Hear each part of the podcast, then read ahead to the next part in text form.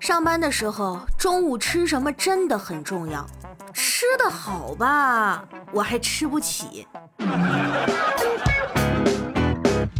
欢迎光临，请讲段子。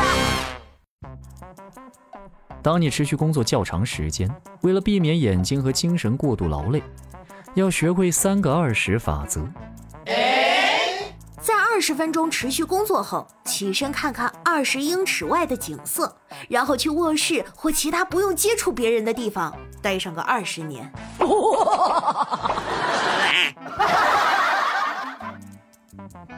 与一个网上认识的聊天对象见面，他带着个十岁左右的孩子，这孩子还挺爱学习，也不认生，让我辅导他作业。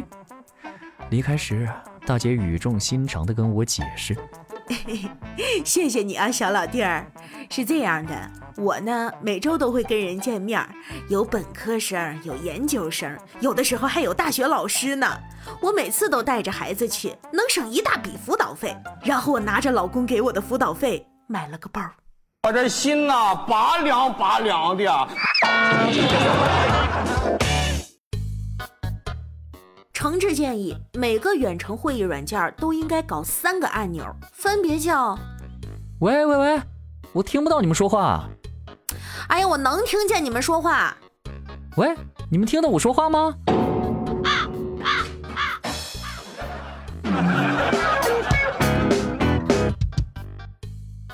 大爷，你结婚六十年了，还管你老伴叫亲爱的，恩爱这么多年，有啥秘诀不？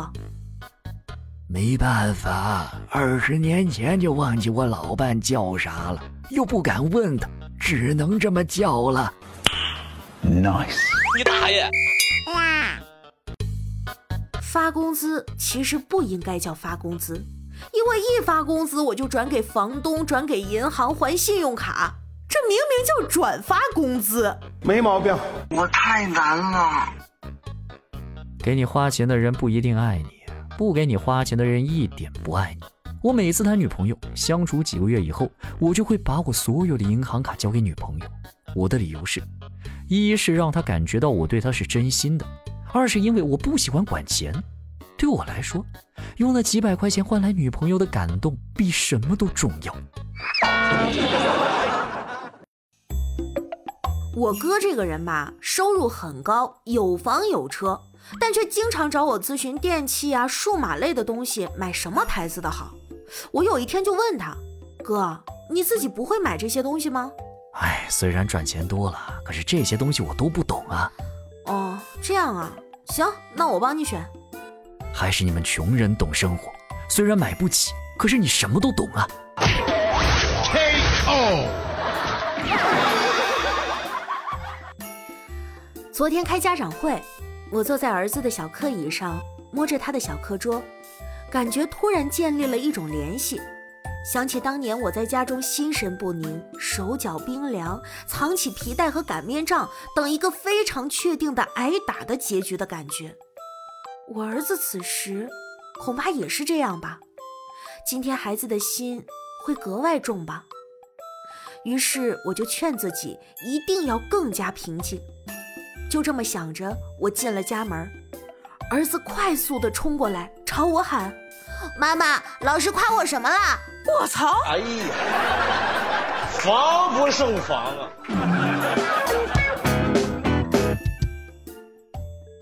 下周我们集中写策划案，每天每人写两个，一周十四个，咋样？啊，组长，那个我们一周不是工作五天吗？不是七天啊。哦，不好意思，搞错了，重来。我们一周工作五天，每人每天写三个，一周十五个。我这心呐，拔凉拔凉的。不觉得你们吃相很难看吗？今天我们老板突然问我：“你要不要养老金？”啊，要啊，当然要。好。然后老板把我领进财务室，指着一个老头对我说：“这位就是老金了。”以后拜托你来养了。你大爷！虽然他是谐音梗，但是他好好笑啊！啊啊啊啊！